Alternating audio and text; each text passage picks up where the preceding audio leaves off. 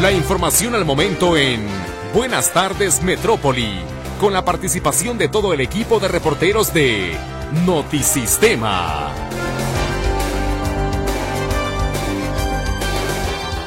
Muy buenas tardes, bienvenido a las noticias. A continuación, un adelanto de la información que tenemos preparada para usted.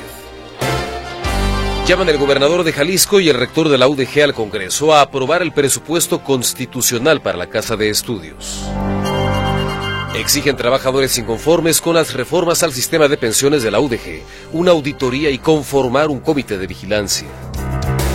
Denuncian vecinos del Parque San Rafael el reinicio de la construcción de un proyecto inmobiliario pese a suspensiones judiciales. De cara a la próxima temporada de lluvias, el CIAPA inició sus trabajos de limpieza y desasolve en la zona metropolitana. Prohíben nadar en playas de Puerto Vallarta por alto oleaje. Sentencian a 25 años de cárcel a cuatro hombres por la desaparición de dos personas en balcones de la cantera en Zapopan que no fue un error haber difundido el teléfono de una periodista del periódico The New York Times, sentencia el presidente López Obrador. Si la molestan, pues que cambie de número. Reformas al Infonavit darán a los trabajadores más facilidades para obtener una vivienda, promete el gobierno federal. Prepara el INE multas a candidatos presidenciales por haber, eh, por haber participado en actos anticipados de campaña. Detienen en España a Eduardo Fernández, expresidente de la Comisión Nacional Bancaria y de Valores durante la administración del entonces presidente Ernesto Cedillo. Con información en materia de meteorología, le platico que el Frente Frío 37 se desplaza en el noreste de México. Esto va a estar provocando un ambiente fresco por la tarde y frío en la noche, sobre todo en los estados del norte del país, además de fuertes rachas de viento en el resto del territorio nacional. Las condiciones estables. En Jalisco se mantienen condiciones de cielo despejado, temperaturas cálidas en la tarde, ligeramente frías al amanecer. Aquí el área metropolitana de Guadalajara amanece una temperatura de 12 grados. Se pronostica alcanzar una máxima de 31. El cielo despejado con temperaturas y un índice V alto durante la tarde, el ambiente ligeramente frío al amanecer y bueno, en este contexto vale la pena conservar algunas precauciones por la intensidad de los rayos del sol, especialmente entre las 12 y las 2 de la tarde. Hoy el sol se ocultará a las 18 horas con 56 minutos y por lo pronto la temperatura actual en Guadalajara es de 28 grados. ¿Qué tal? ¿Cómo le va? Me da mucho gusto darle la bienvenida en esta emisión de Buenas tardes Metrópoli a través del 1150 de amplitud modulada Radio Metrópoli. Escucha usted la estación de las noticias. Llegamos ya al viernes, estamos prácticamente por arrancar el fin de semana, viernes 23 de febrero del 2024. Esta tarde trabajamos y lo hacemos con gusto para usted, Lulú Torres, a través de las líneas telefónicas 33 38 13 15 15 y 33 38 13 14 21. Le recuerdo que también podemos estar en contacto si usted así le resulta mucho más práctico, a través de WhatsApp en el 33 22 23 27 38. Carlos Flores está en los controles de audio. En este micrófono le saluda Ricardo Camarena, refrendando esta invitación para que estemos juntos a partir de este momento y hasta las 2 de la tarde con las notas más importantes generadas en lo que ha ocurrido ya de esta jornada. Hay varios temas de interés público que estaremos compartiendo con usted. Esperamos también contar con su retroalimentación, con su participación, sus comentarios, sus opiniones y sus reportes, ¿por qué no? También relacionados con la prestación de servicios públicos que tal vez hoy no están operando de la mejor eh, manera en su colonia, en una calle por la que de pronto transita de manera habitual y si quiere hacer eh, del conocimiento de las autoridades, eso que hoy no está funcionando muy bien. Ponemos a su disposición también estos micrófonos para hacer llegar a oídos de las autoridades las inquietudes que quiera compartir con nosotros. Distintos temas, algunos que tienen que ver con la Universidad de Guadalajara, otras con la zona del Parque San Rafael, que eh, pues eh, se mantienen en pie de lucha vecinos inconformes con el desarrollo de un proyecto inmobiliario, trabajos preventivos del CIAPA ya de cara a la temporada de lluvias y la reacción del presidente de México, Andrés Manuel López Obrador, luego de haber sido objeto de algunas críticas tras la difusión de datos delicados, sensibles, personales, de una eh, corresponsal del periódico The New York Times, que tiene que ver con esta nota que se publica eh, relacionada con la cercanía del narcotráfico con personas allegadas al presidente López Obrador el eh, mandatario pues le dio difusión al número telefónico y dice, bueno, pues, si le están dando mucha lata, pues que cambie de número. Dice que antes que respetar la ley, por ejemplo la de datos personales, la figura del presidente. Y por eso, con esa coartada, difundió algo que evidentemente no debía haber difundido, pero dice el presidente López Obrador, no, no me equivoqué, ¿y sabe qué? Lo volvería a hacer. Vamos a la pausa y enseguida los detalles de estos temas que ya le hemos adelantado.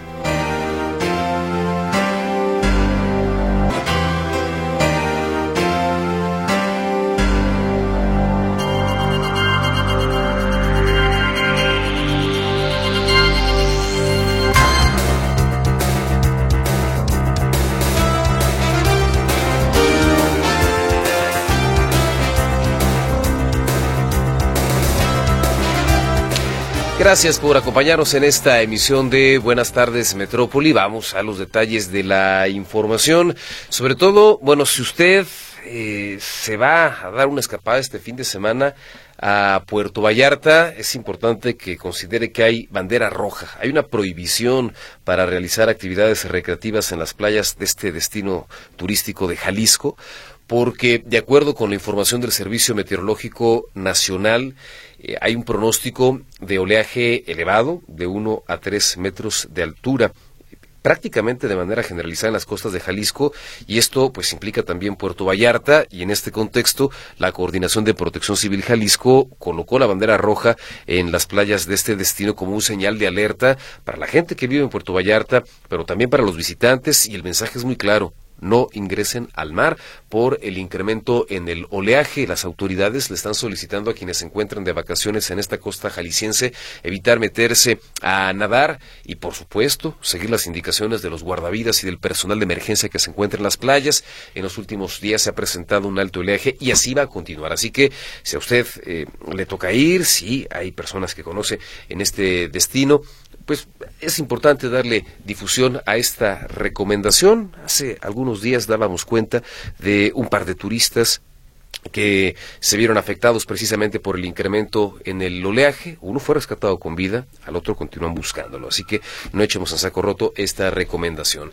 Por lo pronto, vamos a la línea telefónica a escuchar el reporte de Héctor Escamilla. Hay pues una inconformidad por parte de vecinos del Parque San Rafael que ya desde hace mucho tiempo se mantienen en pie de lucha en contra de un desarrollo de un complejo inmobiliario en este punto que se ha judicializado, que hay suspensiones, que hay recursos que obligan a mantener esta obra suspendida, pero parece que de poco ha servido.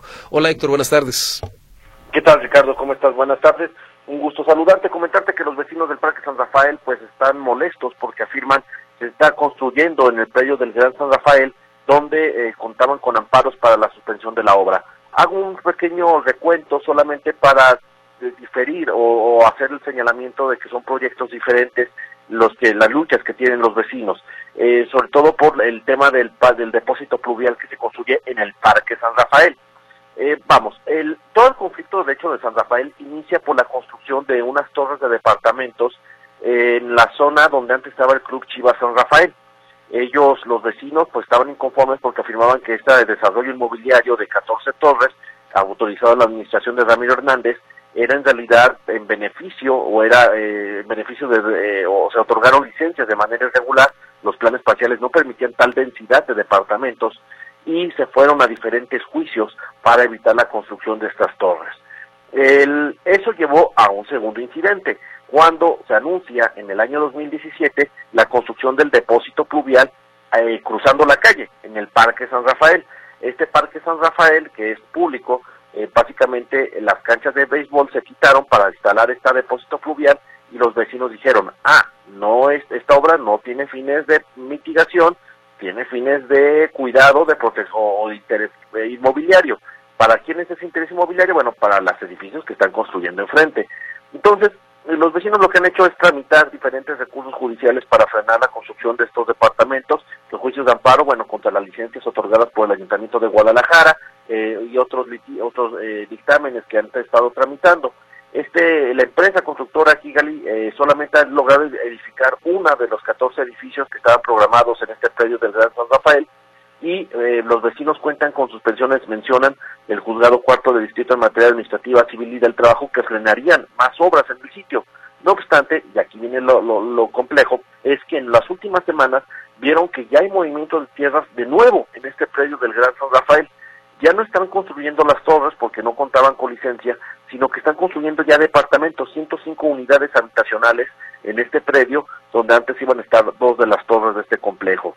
Hay molestia porque al parecer están denunciando que a través de transparencia eh, consiguieron información que fue el Ayuntamiento de Guadalajara quien liberó los permisos de construcción de este lugar y pues eh, la molestia, la inconformidad está, está creciente. También acusan que se está haciendo movimiento de tierra, se está generando eh, se está incluso sacando agua de un venero que está ahí en San Rafael y se está tirando al depósito fluvial, es decir, es agua cristalina que está terminando en el drenaje. Los vecinos advierten nuevas acciones judiciales y sociales para evitar la construcción de estos departamentos. Es un asunto de, de vecinos contra una, una empresa particular, pero pues denuncian que ellos contaban con suspensiones que frenarían cualquier obra y no permitían la liberación de licencias. Eh, de hecho, en el predio, en un recorrido, nos mencionan que no hay el, pues ninguna lona que diga la licencia de movimiento de tierras o de construcción y a pesar de eso hay maquinaria trabajando en el sitio. Esta es la información, Ricardo. Muy buenas tardes. ¿Y qué, qué sigue? ¿Cuál es la, ruta, mi estimado Héctor, que de alguna manera estarían delineando los inconformes? Bueno, eh, por una parte sería eh, seguir o, solicitar que el juzgado acredite el desacato de las suspensiones con las que cuentan desde hace ya varios años. Eh, nos pasaron el número de expediente, expediente que data del 2017, por ejemplo, contiene la suspensión, y si no, bueno, van a salir a la calle a manifestarse y protestar con el ayuntamiento de por qué estaban otorgando permisos para que sigan con las obras. En una coyuntura, además, en términos, buen tiempos electorales, Héctor, pues que formará parte, digamos, del ingrediente de este debate. Sí, en efecto, porque además es un problema añejísimo donde los vecinos pues han estado solicitando el, la, intervención de la autoridad. El predio este donde estaba el Club Chivas San Rafael, en realidad pues era parte del Parque San Rafael que fue separado por una calle, eh, terminó en manos de particulares, bueno, pues completamente válido. Mientras fue el Club Deportivo, eh, había árboles de gran tamaño que eran vivienda de varias especies de aves, particularmente unos lores que son eh, loros, que son especie protegida y eh, pues por eso es que también han estado buscando proteger el, eh, esta zona del parque eh, de donde estaba el Club Chivas San Rafael. Reitero, hay que, no hay que confundirlo con lo que es el Parque San Rafael, que es de dominio público, con, con este tema de Chivas San Rafael, que es una propiedad privada. Ahí la inconformidad de los vecinos es porque dicen nunca los planes parciales autorizaban tal densidad de vivienda dentro de este lugar. Muy bien, pues Héctor, lo mantenemos al pendiente, en tanto gracias. Buenas tardes. Gracias, muy buenas tardes. Es el reporte de Héctor Escamilla. Vamos a más información relacionada con un asunto del que hemos platicado con usted durante los últimos días, prácticamente desde que el gobernador de Jalisco, Enrique Alfaro, anunciaba que enviaría al Congreso local una iniciativa para tratar de blindar, para tratar de proteger el presupuesto de la Universidad de Guadalajara. Decía que haya un piso mínimo y no solamente eso, que sea un presupuesto eh, ajeno al jaloneo, a los debates, a los encuentros y desencuentros en el terreno de la política, porque decía, cuando hacía este planteamiento Enrique Alfaro, que lo importante, lo importante pues es la educación. Pero no ha avanzado el tema en el Congreso, pese a que parecía todo muy planchado. Griselda Torres Zambrano, buenas tardes, bienvenida. ¿Cómo está Ricardo? Muy buenas tardes y buenas tardes al auditorio de Radio Metrópoli. Pues bajo los murales de José Clemente Orozco en el Paraninfo Enrique Díaz de León, esta mañana el gobernador Enrique Alfaro y el rector general de la Universidad de Guadalajara, Ricardo Villanueva, hicieron un llamado al Congreso del Estado para aprobar el presupuesto constitucional a la Casa de Estudios. Los representantes de Jalisco y de la UDG grabaron un mensaje con un formato de diálogo en el que le explican a la comunidad cómo decidieron resolver sus diferencias, diferencias, recuerda Ricardo, que duraron por lo menos dos años, para llegar a este punto justo a unos meses de que concluir sus administraciones y decir, decidimos resolverlo de frente en una conversación, en una mesa donde dijimos o es para adelante con Jalisco o seguimos el pleito. Vamos a escuchar parte del mensaje. Eso significa que por lo menos necesitamos 50, 60 mil butacas más a nivel superior. El presupuesto constitucional va a garantizar que Jalisco sea el primer estado que cumpla la meta, y ya no estaremos ni tú ni yo. Es correcto. Pero, pero, pero en 10 años eh, podremos a lo mejor regresar a este Paraninfo muy contentos a decir, Jalisco está haciendo su tarea, Jalisco invirtió a su universidad como lo ha hecho, y, Jalisco tiene la mejor universidad pública de México. Eso es lo que vamos a poder decir en 10 años. Y, yo creo que el, el, Congreso tiene toda la discusión. Yo he escuchado en las fuerzas políticas voluntad pero estamos en medio de un proceso electoral. No podemos ser eh, ajenos a esta realidad, eso complica las cosas. Pero ni tú ni yo. Ni tú ni yo, y esa es una gran ventaja. Por eso yo creo que desde aquí, desde este lugar que representa tanto, eh, creo que es importante ese llamado a las fuerzas políticas a que actuemos con, con, responsabilidad.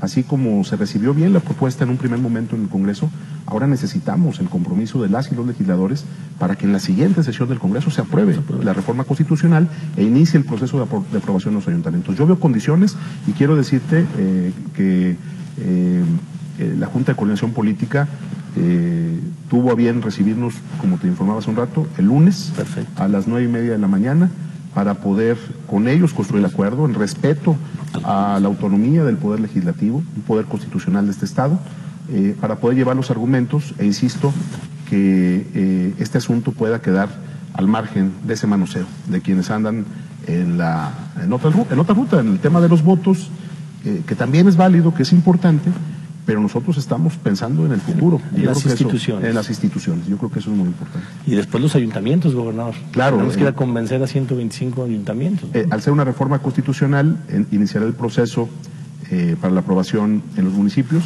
Yo me comprometo, rector, a que con el trabajo que se hace desde la Secretaría de Gobierno para poder ir haciendo una calendarización también respetando la dinámica de los órganos de gobierno de cada municipio, eh, estoy seguro que una vez que el, proceso, el, Congreso lo apruebe, haremos un proceso rápido, porque es importante que la universidad tenga capacidad de planeación presupuestal para Esa los siguientes años. Esa es otra cosa que, que, que nadie se da cuenta, ¿no? pero lo que, eh, planear de largo plazo es clave. O sea, cuando tú planeas eh, un año a otro, no puedes pensar en grande. La universidad va a poder pensar en grande gracias a ese presupuesto constitucional, porque cuando tú puedes proyectar un presupuesto a 10, 20, 50 años, eso te permite hacer una planeación ordenada.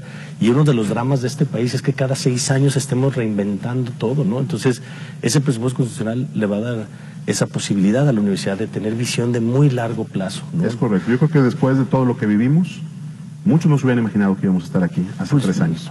Pues hace algunos meses podría parecer imposible. Podría parecer ¿no? imposible, pero me da mucho gusto, rector. Me siento muy orgulloso de, de haber construido contigo y eh, de poderle platicar luego a nuestros, a nuestros hijos, a nuestros nietos, Nietos.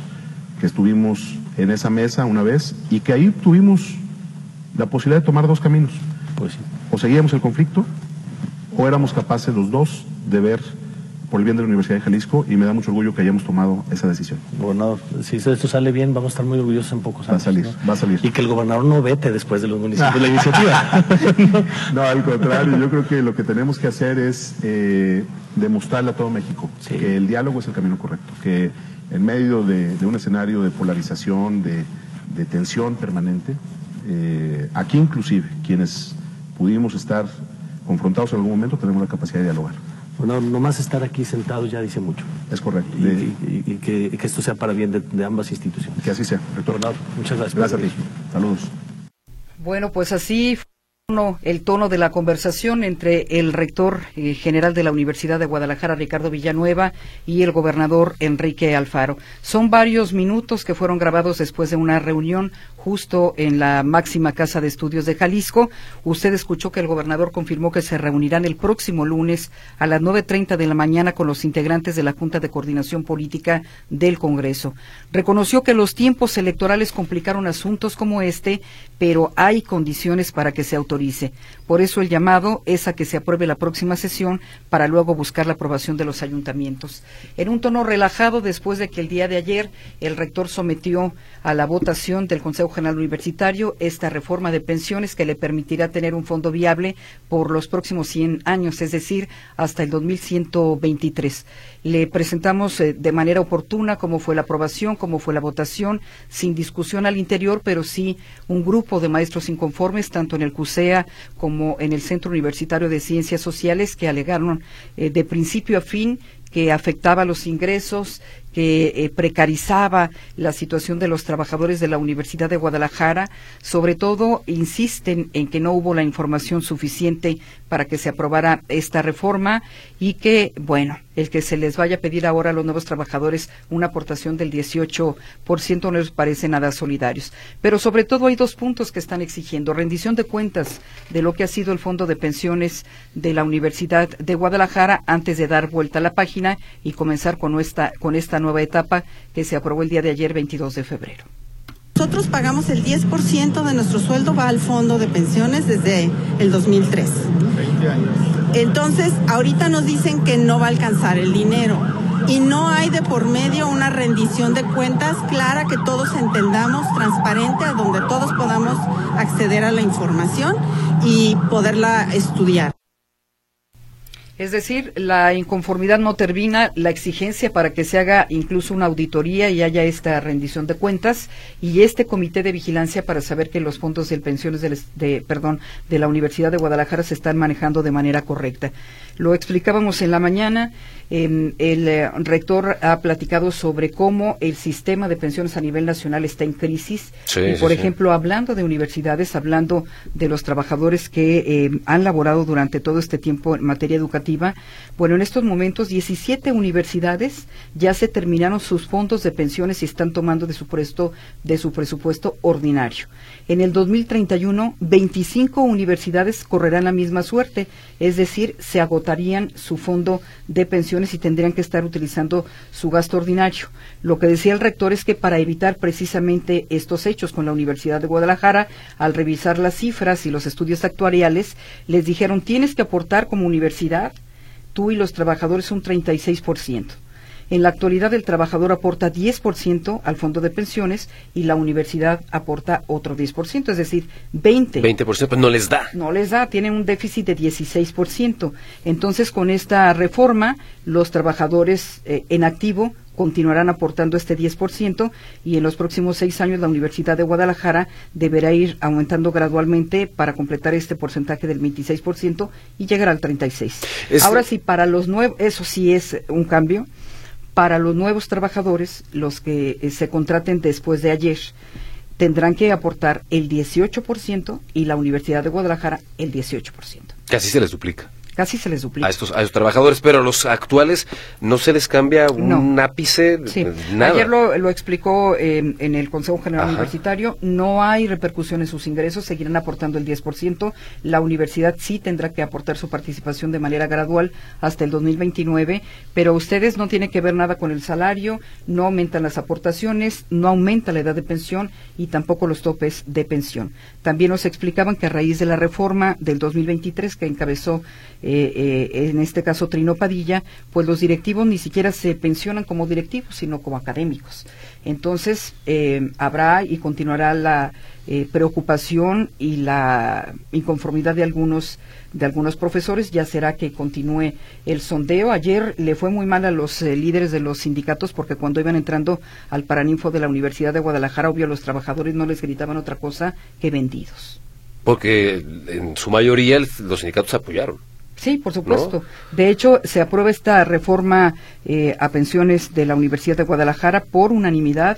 Acudieron 177 consejeros, votaron 170, no hubo eh, votos en contra ni abstenciones. Así es de que considera eh, Ricardo Villanueva que es un gran logro, un, un logro histórico porque le está garantizando a los trabajadores una pensión por los próximos 100 años. Y prácticamente lo destaca como su legado, ¿no?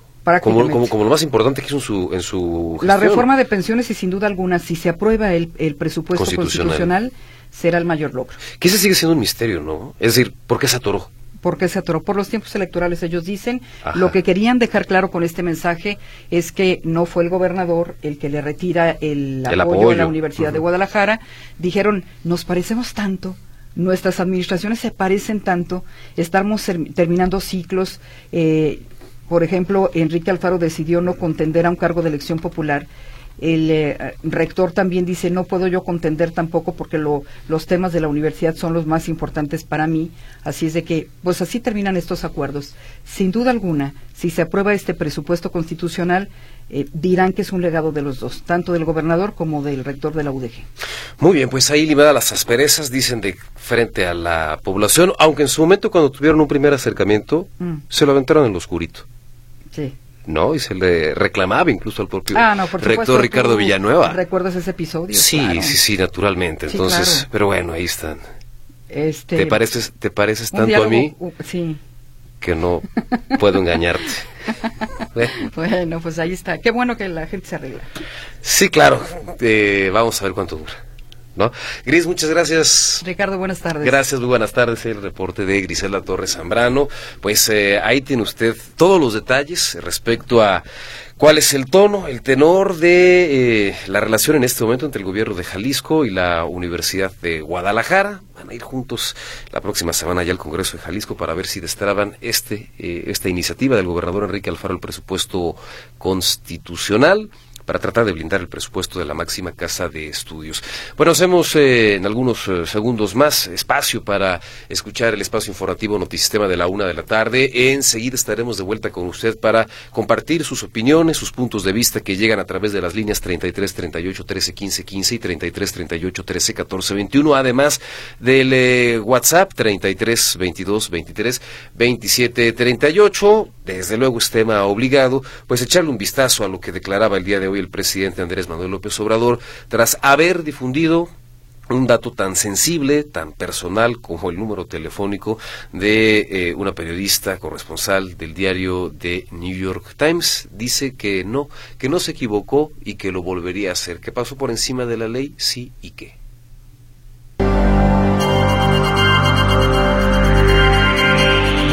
Continuamos en esta emisión de Buenas tardes Metrópoli. Muchísimas gracias por su compañía. Le invito a que juntos recordemos la información más importante de las últimas horas. Llaman el gobernador de Jalisco y el rector de la UDG al Congreso a aprobar el presupuesto constitucional para la Casa de Estudios. Exigen trabajadores inconformes con las reformas al sistema de pensiones de la UDG una auditoría y conformar un comité de vigilancia. Denuncian vecinos del Parque San Rafael que reinició la construcción de un proyecto inmobiliario pese a suspensiones judiciales. De cara a la próxima temporada de lluvias, el CIAPA inició sus trabajos de limpieza y desasolve en la zona metropolitana. Sentencian a 25 años de cárcel a cuatro hombres por la desaparición de dos personas en balcones de la cantera Zapopan. Que no fue un error haber difundido el teléfono de una periodista del The New York Times, sentencia el presidente López Obrador. Si la molestan, pues, que cambie de número. Reformas al Infonavit darán a los trabajadores más facilidades para obtener una vivienda, promete el gobierno federal. Prepara el INE multas a candidatos presidenciales por actos anticipados de campaña. Detienen en España a Eduardo Fernández, expresidente de la Comisión Nacional Bancaria y de Valores durante la administración de Ernesto Cedillo. La temperatura actual en el área metropolitana de Guadalajara, 28 grados Celsius. Vámonos a la capital del país a escuchar el reporte de Arturo García Caudillo. Lo platicábamos con usted hace algunos minutos. Hoy el presidente López Obrador fija una postura clara, contundente y muy eh, criticable seguramente por muchas personas respecto a la difusión de datos sensibles, de haber exhibido datos de periodista del diario The New York Times dice que pues que no se exagere ante posibles amenazas y que pues, si no le gusta pues que cambie de teléfono y santo remedio. Arturo, muy buenas tardes, adelante con el reporte. ¿Qué tal Ricardo? ¿Cómo están amigos? Me da gusto saludarles.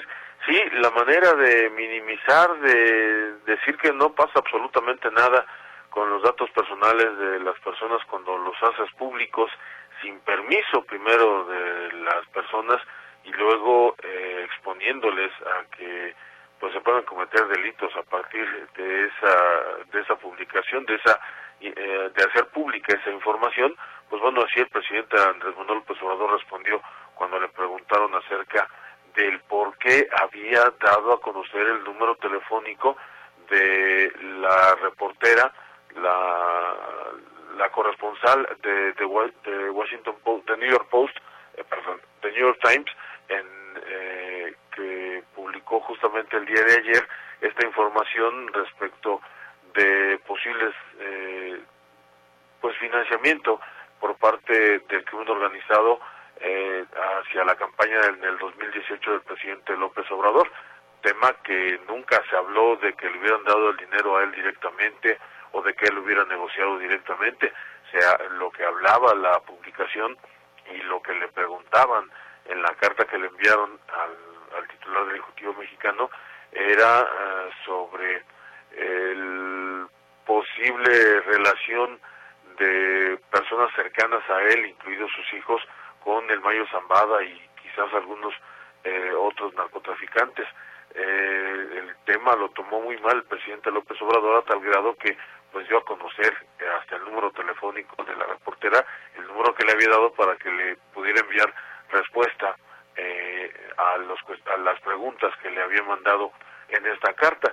Y eran preguntas totalmente válidas porque iban relacionadas con la información con la que contaba el, el periodista o los periodistas, porque son dos los que firman esta, esta publicación, pero es el de una de ellas, la corresponsal en la Ciudad de México, a quien eh, pues puso eh, o balconeó, digámoslo así, el presidente López Obrador. Entonces, cuando le preguntaron el día de hoy eh, sobre este punto, primero se fue en contra de la reportera que le hizo la pregunta, diciéndole, mm, queriendo, digamos, ser respetuoso, diciendo que su medio de comunicación estaba muy altanero, pero más bien pidiendo a los representantes de esos medios de comunicación, eh, sobre todo los estadounidenses, que eh, pues fueran más humildes y entonces el presidente López Obrador eh, inmediatamente después pues ya respondió a la pregunta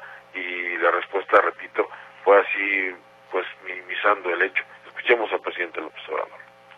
Claro, ella tiene derecho a calumniarme, a mí, a mi familia, a mis hijos, ¿verdad? Sin una prueba, porque Estados Unidos, si esto hubiera ocurrido, hay sanciones para esto, señor. No, no, no, no, no, no, no. Ya le estoy planteando el caso de Assange. No pasa nada, no pasa nada. Es, eh, decía el Quijote, ¿no? Que por la dignidad por la dignidad. A quien hacemos responsable. Por la dignidad. No, no, no, no, no exagere. Mire, si la este, compañera este, está preocupada por que el señor Chica conocer su teléfono, que cambie su teléfono. Otro número, ya. ¿Verdad? Es la representante del New York Times es que podría ser para cualquiera de nosotros. No, no, no, no, no, no, tiene que ver con el medio. No, tiene que ver con la seguridad. No, la que tenemos para ejercer nuestra labor. No, no, no. Los periodistas de México, por lo general, la mayoría de ellos, eh, actúan con humildad. Ustedes son muy prepotentes.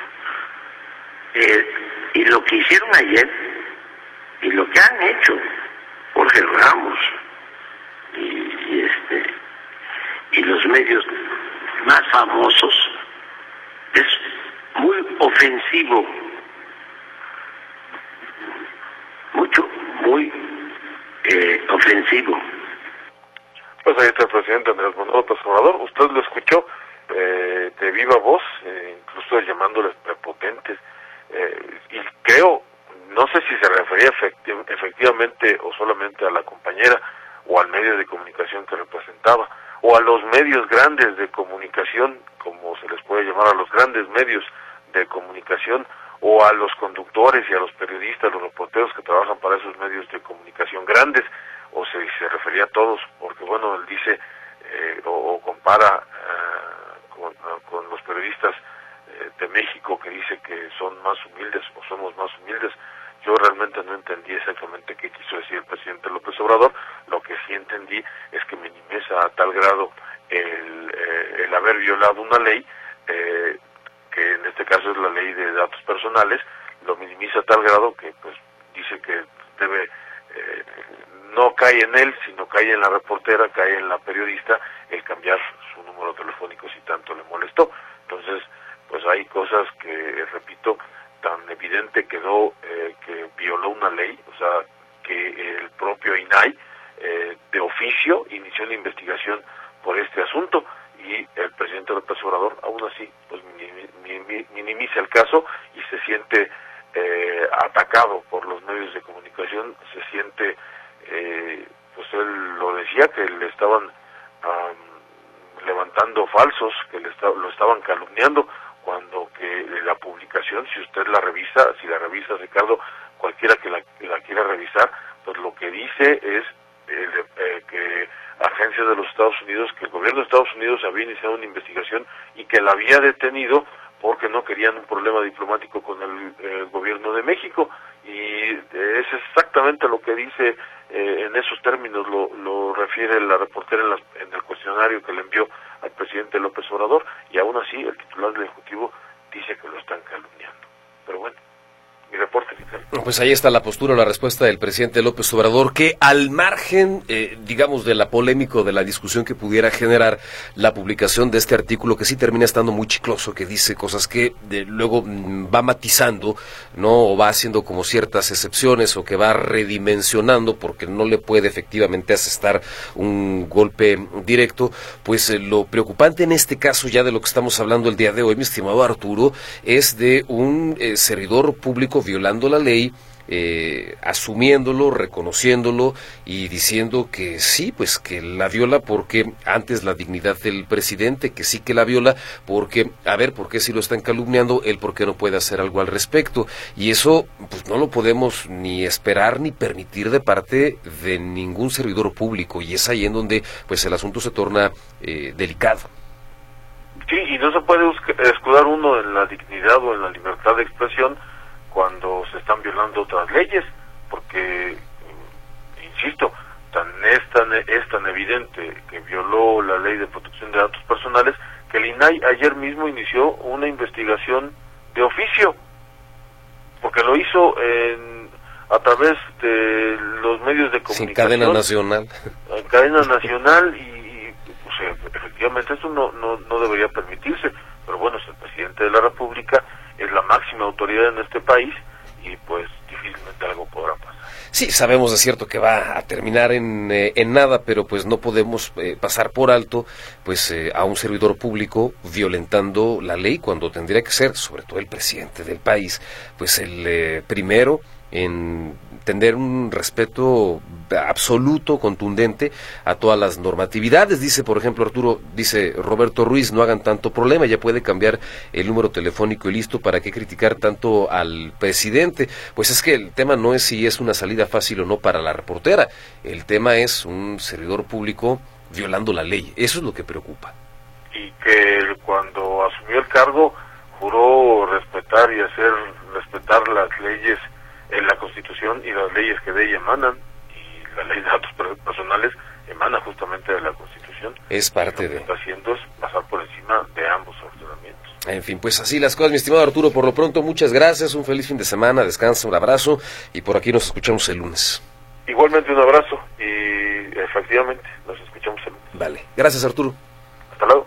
Hasta luego es el reporte de Arturo García Caudillo en la Ciudad de México con pues eh, las eh, reacciones o la postura que fija el presidente López Obrador luego de la crítica por haber difundido esta información que insistimos, pues la solución a lo mejor como usted lo plantea, don Roberto, en términos muy pragmáticos, pues, pues es fácil, es que pues ella cambie el número de teléfono, pero el tema no es ese, el tema es que una autoridad pase por encima de la ley y violente los derechos. Imagínese, don Roberto, que de pronto pues le dieran difusión información estrictamente personal suya sin que exista, por supuesto, ningún tipo de justificación para ello. Justo para eso están esas leyes, para tratar de blindarnos de asuntos de estas eh, características. Antes de la pausa comercial, y bueno, por supuesto hay ya varios comentarios, varias reacciones que vamos a, retomar luego de este, de este pequeño paréntesis, quiero darle salida a un servicio social, ojalá ustedes estén posibilidad de colaborar. Mire, están solicitando donadores de plaquetas para Mario Alberto Cámara Domínguez, donadores de tipo B positivo o de tipo B negativo.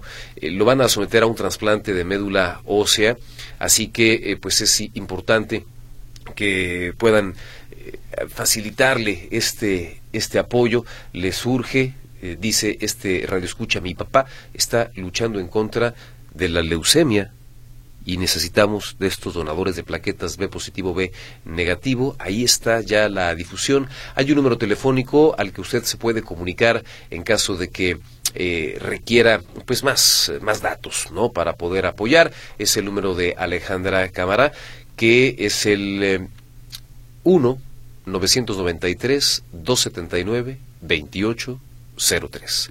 Nos vamos a la pausa, enseguida hay más.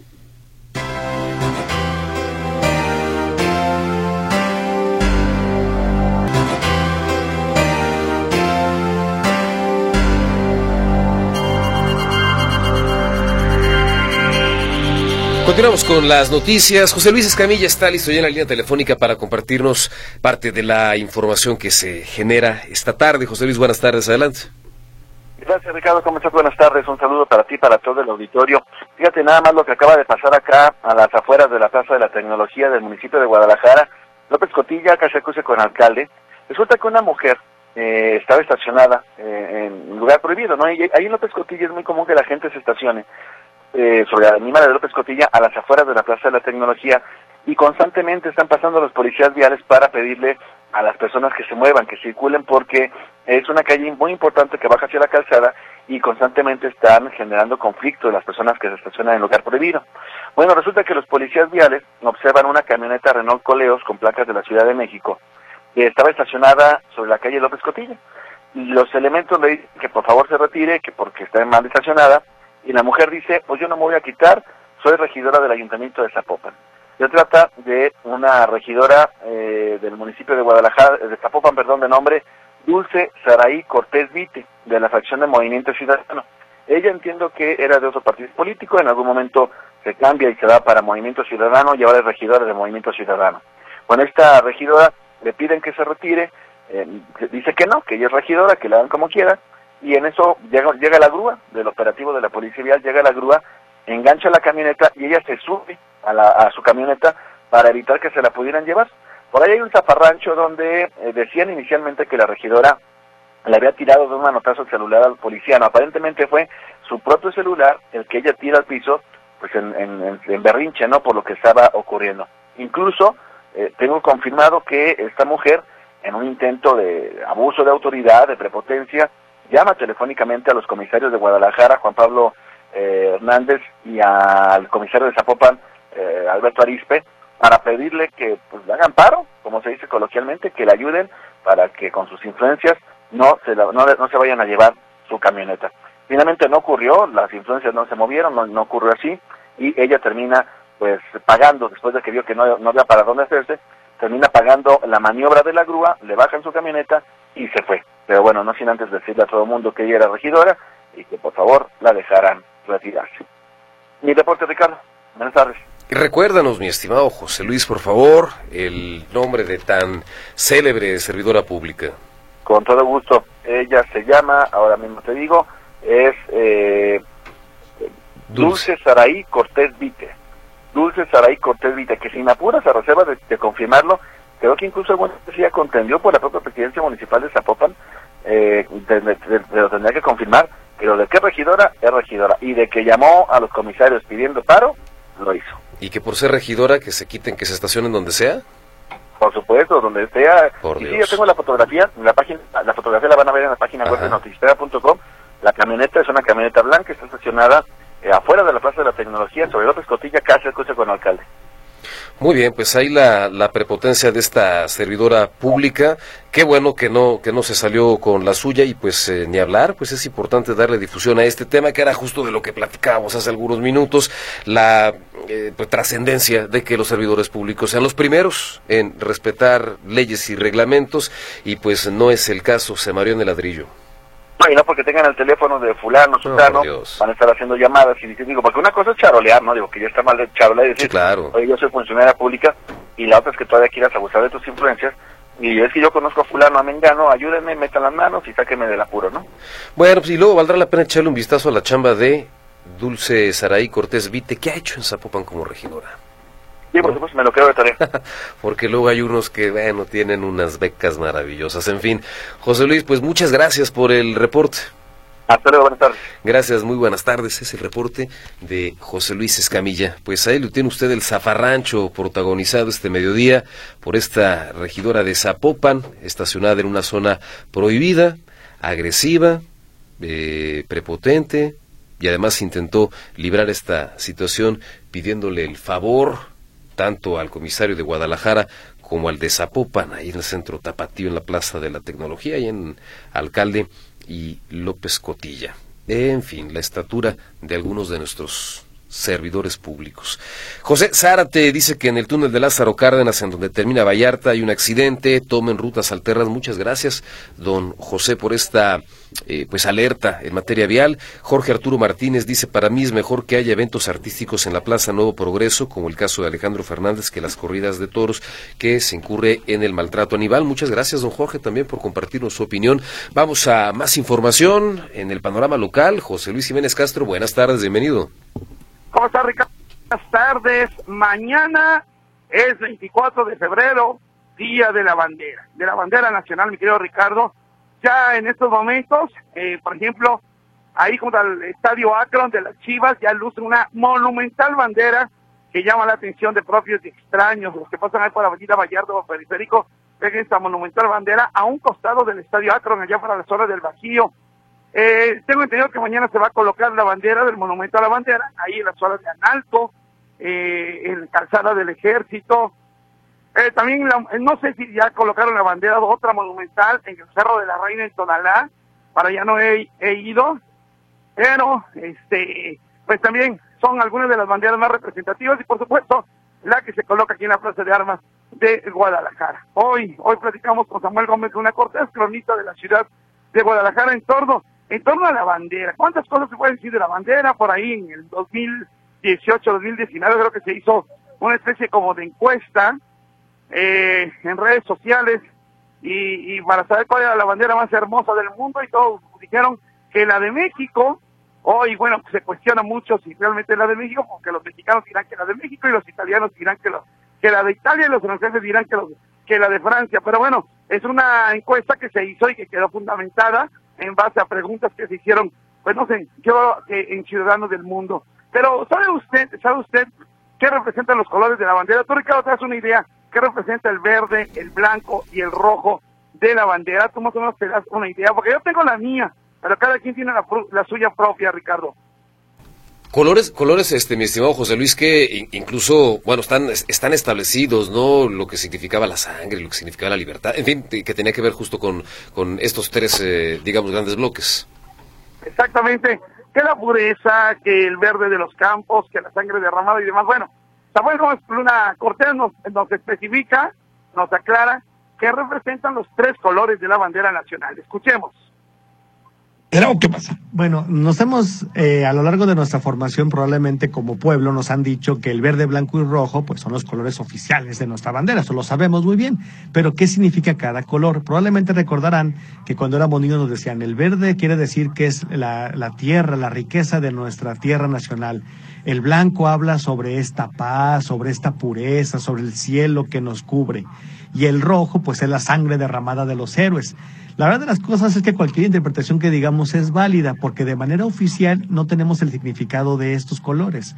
Sabemos que vienen del ejército trigarante, las tres garantías, mm. pero esas tres garantías en la época de Iturbide pues han ido mutando, tan es así que la bandera que actualmente conocemos, pues aunque está inspirada en la bandera que hace Iturbide, dista mucho de lo que fue en su momento el símbolo patrio que de alguna manera representa nuestro país. Entonces, a ciencia cierta no se sabe qué representan los tres colores de la bandera. Pues no, porque no existe ningún documento en el cual diga el verde significa esto, el blanco aquello y el rojo esto. Bueno, pues hay muchas historias, muchos mitos en torno a, a, lo que representan los colores de la bandera. De hecho, los colores mismos, hay quien dice que Agustín de Iturbide eh, se basó en una sandía, imagínense usted una sandía rojo, verde y blanco, para eh, ponerle los colores a la bandera.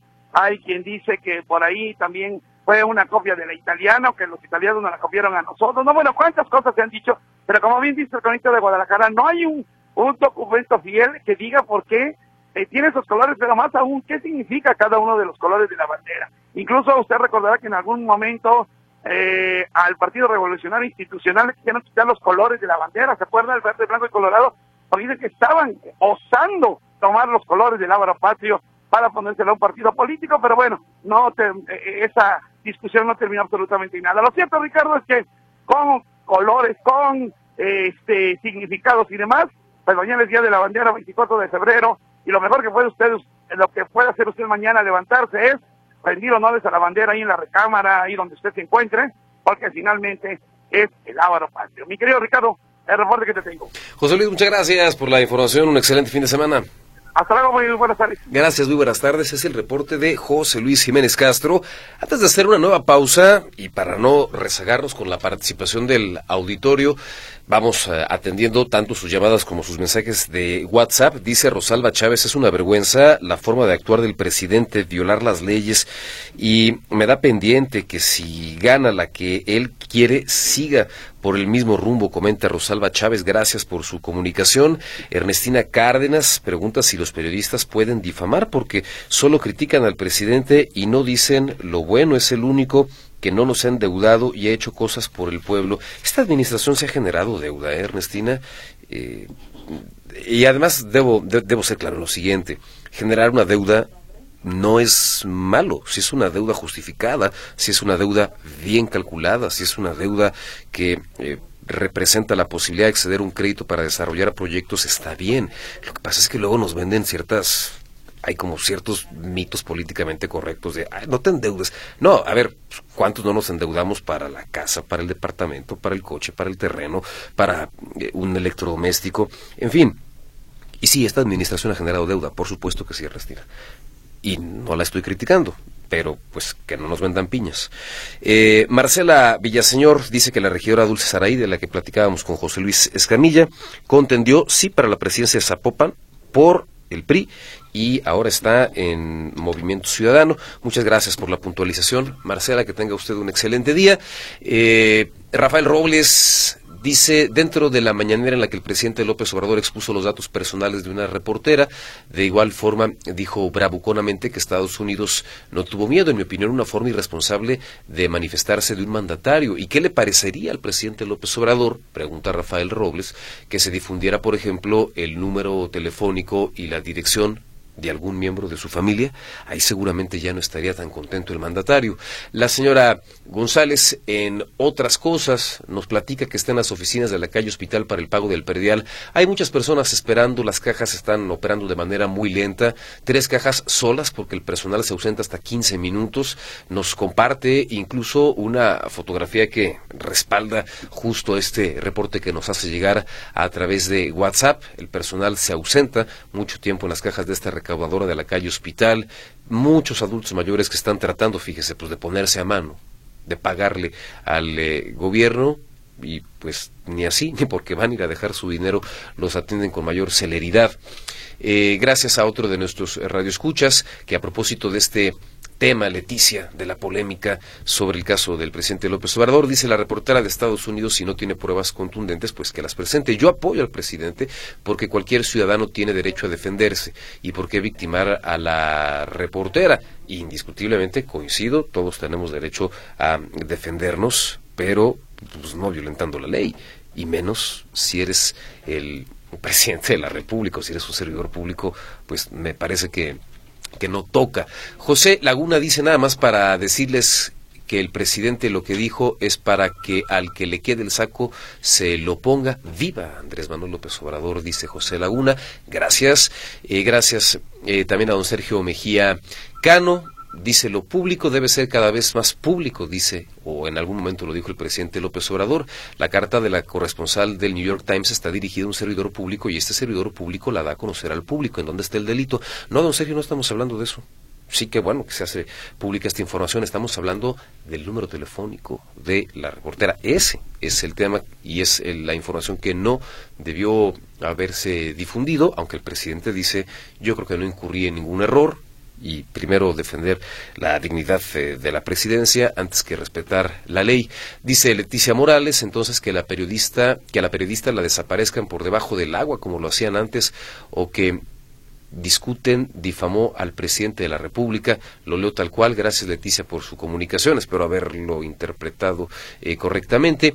Dice otro de nuestros eh, radioescuchas, también a través de WhatsApp, que no entiende cómo todavía hay gente que sigue apoyando al presidente y al partido, no se enteran de las noticias, están ciegos, están hipnotizados, les pagan para defenderlo. En fin, las preguntas que deja sobre la mesa esta radio escucha. Dice Diego Ponce, yo pensé que el presidente tenía educación y ética, pero no es así, solo se echa tierra porque las pruebas ahí están, la inseguridad, la impunidad, y en estados, por ejemplo, en donde gobierna Morena, como Guerrero y Oaxaca, abran los ojos, no vendan el voto por una dádiva, por una dádiva perdón, dice Diego Ponce, aunque habrá que decirlo, digo, para ser precisos, ser puntuales, Diego, que también hay otras entidades, por ejemplo, el caso de Guanajuato, gobernado también por el por el PAN que pues, está muy mal en materia de seguridad pues, de hecho eh, la entidad que de acuerdo con el último corte pues concentra la mayor cantidad de, homicidios nada más para ir como poniendo los datos duros sobre, sobre la mesa, ¿no? Y tener como la foto un poquito eh, más clara. Gracias también a Carlos Velázquez. Dice, bueno, la, la soberbia del presidente no tiene límites, prácticamente se cree inmaculado. Cuando el río suena es que Aguayaba, dice Carlos Vázquez, gracias por su comunicación. Dice Ricardo Arevalo, yo no logro entender por qué defienden tanto al presidente, ¿qué les dio?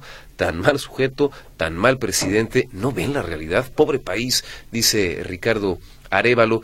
Gracias también a la señora Robles por sus comentarios respecto al eh, programa y respecto a la consulta que me hace sobre la prescripción de un delito déjeme investigarlo yo con muchísimo gusto a través de WhatsApp le comparto también la respuesta. Aquí lo separo justo para que no se rezague y poderle brindar ese dato tan puntual que me, que me, que me comparte.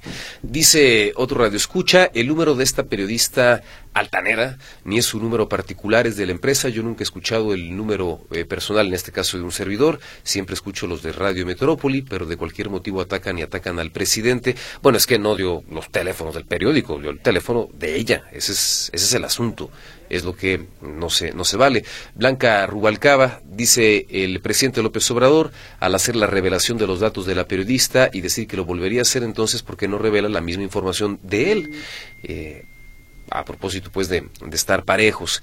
Carla Gómez dice que eh, los medios de comunicación, bueno, no tienen de plano eh, progenitora y los de Estados Unidos, ya lo había dicho Trump, son medios comprados y en este caso, hablando de los medios estadounidenses, golpistas, los medios de comunicación de Estados Unidos han tenido respeto por el presidente, no lo difamaron, Obviamente sí, comenta Carla Gómez, si te levantan falsos y qué tipo de falsos, eso sí es muy grave que un simple número de teléfono. También eh, dice que, que, nosotros somos un medio golpista, ¿qué opinión se puede esperar de ustedes? Pues la que yo ya he externado, que los servidores públicos respeten la ley o usted no está de acuerdo en ello. Vamos a una pausa y enseguida volvemos.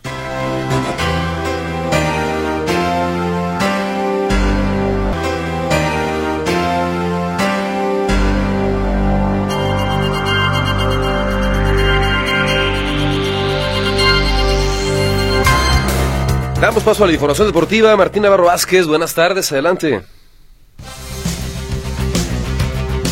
Gracias, Richard. Muy buenas tardes. Vámonos con la información deportiva.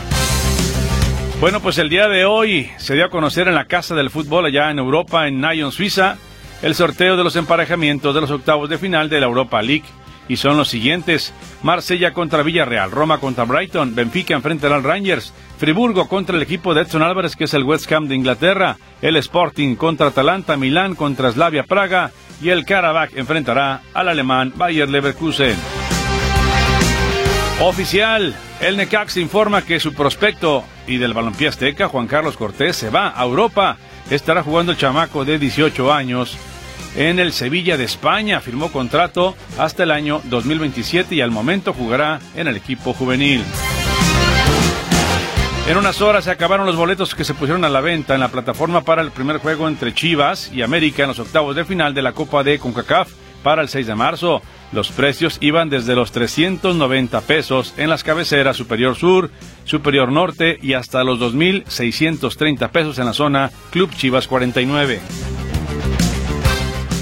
Bien, y por cierto, Chivas mañana tiene actividad. Mañana enfrentará a Pumas de Universidad en esta jornada número 8 de la Liga MX. Eh, hoy habló por parte de Pumas Guillermo Martínez.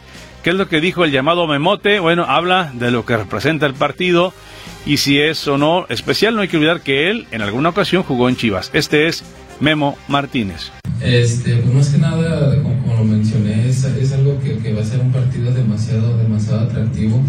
Eh, si bien nosotros no nos enfocamos en, las rachas que se están que, que, se han marcado durante las, las, visitas, a lo mejor con, con el equipo de, de, Guadalajara.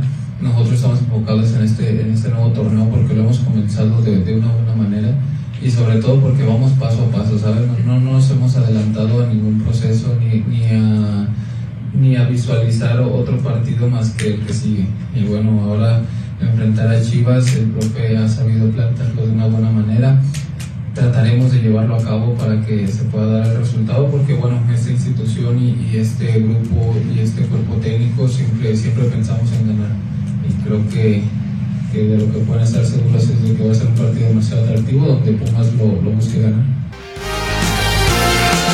Lo que menciona Martínez, jugador de Pumas de Universidad, que por cierto el equipo de la UNAM para mañana aquí en el Acron tendrá ya en el once inicial al chino Huerta. Y la jornada 8 arranca el día de hoy con tres partidos. A las 7 Puebla recibe a Querétaro y estarán en juego los invictos a las 9 de la noche.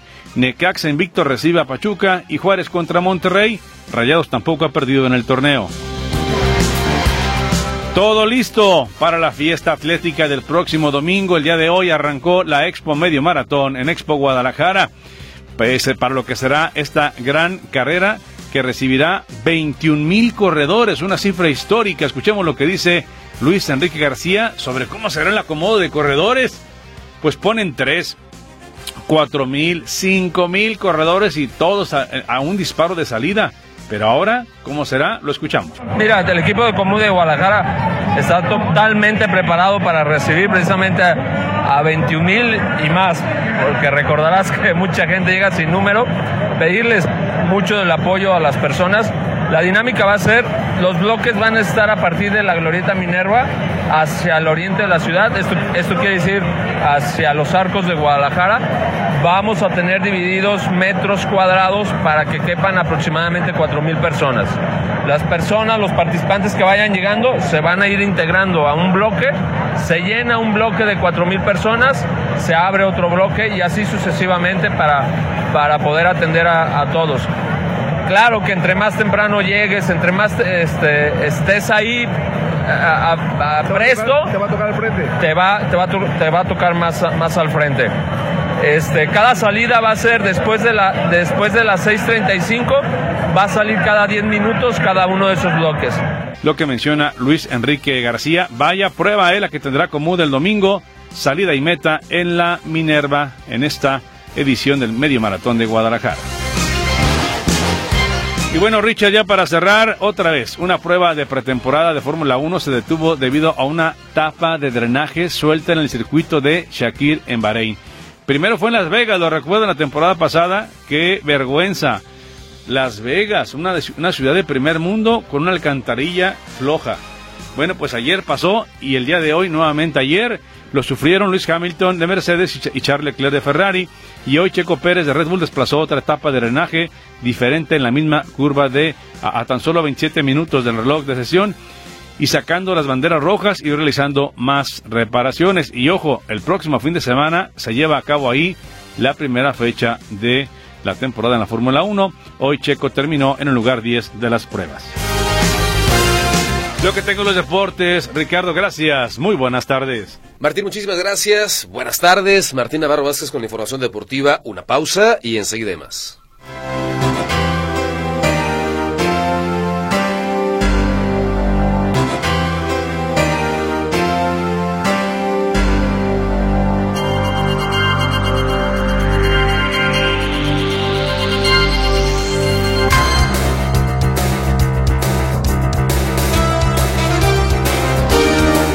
Más información ahora en materia de espectáculos. Pilar Gutiérrez con usted. Hola Pilar, adelante. Hola, ¿qué tal? Muy buenas tardes. El día de hoy en Información de los Espectáculos les cuento que Rod Stewart ha logrado vender su catálogo musical por una alta suma de dinero. Y es que el cantante y compositor británico, famoso por éxitos como Maggie May, es el miembro más reciente del club de artistas que han vendido los derechos de su música. Según medios británicos, se dice que el artista vendió su catálogo que incluye también grabaciones e imágenes por una suma cercana a los 100 millones de dólares. Esta noticia se dio a conocer a menos de una semana después de que Sony lograra un trato con el que adquirió la mitad del catálogo musical y de grabaciones de Michael Jackson, de quien además se dice se trata de la mayor cifra que una discográfica ha pagado por adquirir el catálogo de alguien.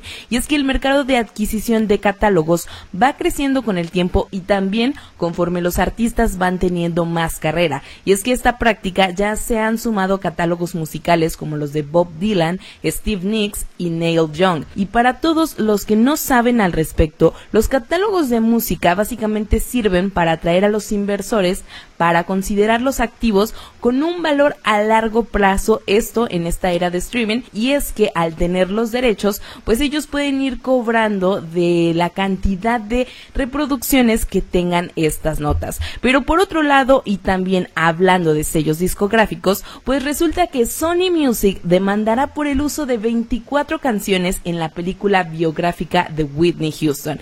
Y es que después de 12 años de su fallecimiento, el tema de la cantante Whitney Houston sigue causando muchísima polémica, pero esta vez porque sus canciones fueron utilizadas en una película biográfica sin haberle pagado las licencias a la productora que es Sony Music, de tal manera que la compañía decidió ahora demandar a los realizadores de la producción que además ya fue estrenada en el 2022. Entre estas canciones que se utilizaron se encuentra la favorita de muchos que se llama I Wanna Dance with Somebody y que según ha revelado la compañía pide 3.6 millones de dólares, es decir, aproximadamente 61 millones de pesos, esto por daños y perjuicios al no tener las licencias de las canciones. Que cabe destacar que Sony Music sí había autorizado que se utilizaran las canciones de la cantante en la película biográfica, pero ellos habían estipulado una fecha de pago que venció en julio de 2023 y y es hasta ahora que ellos deciden interponer esta demanda, dado que los productores no cumplieron con el acuerdo. Pero hasta aquí el reporte de los espectáculos. Les deseo a todos una excelente tarde y un muy buen fin de semana. Muchísimas gracias, Pilar. Lo mismo para ti. Pilar Gutiérrez con la información de los espectáculos. Excelente fin de semana. Tenemos eh, una pausa, podemos darle continuidad, Charlie. Gracias. Mario Corona eh, pregunta, ¿y no le da miedo a la persona que llamó, aunque no puntualiza quién, que regresen los de antes? Gracias, Mario, por su comunicación. Eh, Genoveva Munguía pregunta, ¿por qué solo la crítica al presidente, la periodista de Estados Unidos, para qué dice mentiras? ¿Por qué nunca se criticó al PRI, al PAN, a García Luna? Etcétera, dice Genoveva Munguía, y hoy se le cuestionaba precisamente al presidente López Obrador, bueno, eh, que se, que se transite o que se, que se mm, eche mano de los mecanismos o de los recursos legales, en todo caso, que se realicen los desmentidos que se tengan que hacer, pero ¿por qué violar la ley? Que es, digamos, como el tema de fondo. Tan es así, lo platicábamos hace algunos minutos, que el propio Instituto Nacional de Transparencia, Acceso a la Información y Protección de Datos Personales dijo, pues voy a tener que investigar de oficio, luego de que el presidente pues divulgar información personal de esta reportera durante la conferencia matutina del día de ayer. Y esto, bueno, evidentemente, pues eh, no puede no puede ser. Lo que dice el INAI es yo voy a ver si existe esta violación al principio y deberes establecidos en la Ley General de Protección de Datos Personales en posesión de sujetos obligados, en este caso el presidente, y están a la espera de una posible denuncia, además derivada de este asunto, pero de cualquier manera, eh, de cualquier manera, dice, como ya lo vimos, ya nos enteramos tenemos que entrarle al tema de oficio, sí o sí. Ya tenemos conocimiento de este pues de este tema, ¿no? no es la primera vez además que el presidente va caminando ahí por, por el borde o se pasa de la raya, ¿no? Recordemos que en 2022, por ejemplo, en algún momento había hecho también pública información fiscal de otro de otro comunicador eh, y esto pues, me parece que debe preocupar un servidor público que, que viola la ley. Eso es lo preocupante. Si la reportera se equivocó o no, si difamó, si calumnió, si mintió, bueno, que se actúe en consecuencia a través de las herramientas que pudieran llegar a existir si es que efectivamente se, se configura alguna falta. Pero independientemente de ello, aún suponiendo sin conceder, el presidente no puede estar violando la ley. Ese es el, ese es el tema y es en donde eh, pues tenemos que al menos pues eh, tener certezas y claridad de que esto no puede ocurrir, como cuando eh, de pronto se habla de un desfalco en esta administración, ¿no? Y, no falta quien hable y diga, pero el PRI, pero el PRI robó más. No, pues no se trata de ver quién está peor. Alguien tiene que parar la masacre y no puede ser el presidente que viola la ley. Irene Soto dice que en el sexenio de Obrador toda la gente tiene, tiene que informarnos el nivel de endeudamiento, falta de medicamentos, delincuencia. No defiendan lo indefendible solo porque les dan una lana. Yo invito a que salgamos a votar, comenta Irene Soto. Gracias. Marilena Vázquez dice que Frangí hace publicidad de que tiene muy bien Zapopan, algo que no es cierto, a juicio en este caso de Marilena Vázquez. Gracias por su comunicación. Con otros eh, reportes, dice Guillermo Aranda, ya no le hagan el caldo gordo el que él, él quiere que hablen de él bueno o malo, pero que esté vigente, dice don Guillermo Aranda, eso sí es un maestro de la comunicación, eso, ni, ni, hablar, hay pocos temas que se le salen de las manos, algunos donde termina muy mal, muy enojado, pero de que es un gran estratega de comunicación política López Obrador, bueno, eso es, me parece que es innegable. Jesús Parra dice a propósito de, eh, bueno, me, me, quedo con su, con su reporte, con esta inquietud respecto a lo que ocurre ahí en la zona centro. Muchísimas gracias, don Jesús, le mando un saludo. Gracias también a la señora Martínez por su comentario. Eh, dice, bueno, es prácticamente insostenible la defensa del presidente. El licenciado Neri dice deberían de estar orgullosos del presidente hasta que les taparon la boca a los calumniadores. La filtración del celular no es tema, dice el licenciado Neri. Ojalá que no sea licenciado en Derecho. Si es el caso, bueno, de cualquier manera, pues todos mis respetos, pero ojalá que siendo abogado no diga que no importa eh, violentar la, la ley. Gracias también a la señora Valderrama, quien dice, qué pena me da el desconocimiento de muchas personas, cómo nos hace falta leer sobre todo la, la Constitución. Envía saludos, muchas gracias, señora. Eh, le deseo un excelente fin de semana. Adriana dice, yo me pregunto, el presidente sí puede atacar y defenderse. ¿Y qué pasa con la población que lo ataca constantemente, que no pida respeto si él nunca lo ha dado? Sergio Santillán dice, pregunta a una reportera que difama manifestando hechos que no tiene cómo comprobar, eh, calumnia, ¿por qué no aplican la ley? Yo estoy con el presidente y fuera los gringos y mexicanos antipatriotas que están en contra del presidente López Obrador. Gracias. Dice otro de nuestro radio escucha, si el presidente se siente agraviado por una publicación, ahí están los cauces legales con el medio de comunicación que le dé la réplica, que corrija, que se retracte, pero en cambio si es falta que un servidor público revele datos personales de una persona que los dio. En este caso, la periodista dio su número celular al registrarse para acudir a la mañanera a una dependencia pública y esta información no debe bajo ninguna circunstancia ser difundida. Eh, correcto, totalmente de acuerdo. Eh, Inés Mendoza dice la mayoría de los comentarios en favor del presidente son dichos a la ligera y es triste escuchar tanta defensa indefendible. Están pues endiosados. ¿Qué no ven la realidad? Pregunta en este caso Inés. Gracias por su opinión. Eh, dice otro de nuestros radioescuchas, Irene López, con eh, todo respeto, están ciegas las personas que defienden tanto al presidente López Obrador. Soy una persona que también votó por él, pero pues no dejo de ver o de reconocer las cosas que no se están haciendo bien. Marcela J dice, increíble que defiendan al presidente. ¿En dónde quedó la inteligencia y el sentido común? Es un infractor de leyes y pronto se va a caer el teatro, comenta Marcela. Muchas gracias por su eh, comunicación, compartirnos también su opinión. Me quedan ah, dos, tres eh, opiniones rezagadas. Les ofrezco una disculpa, me atropellé el reloj. Le deseo que tenga un excelente fin de semana. Gracias por habernos acompañado y aquí nos encontramos el lunes.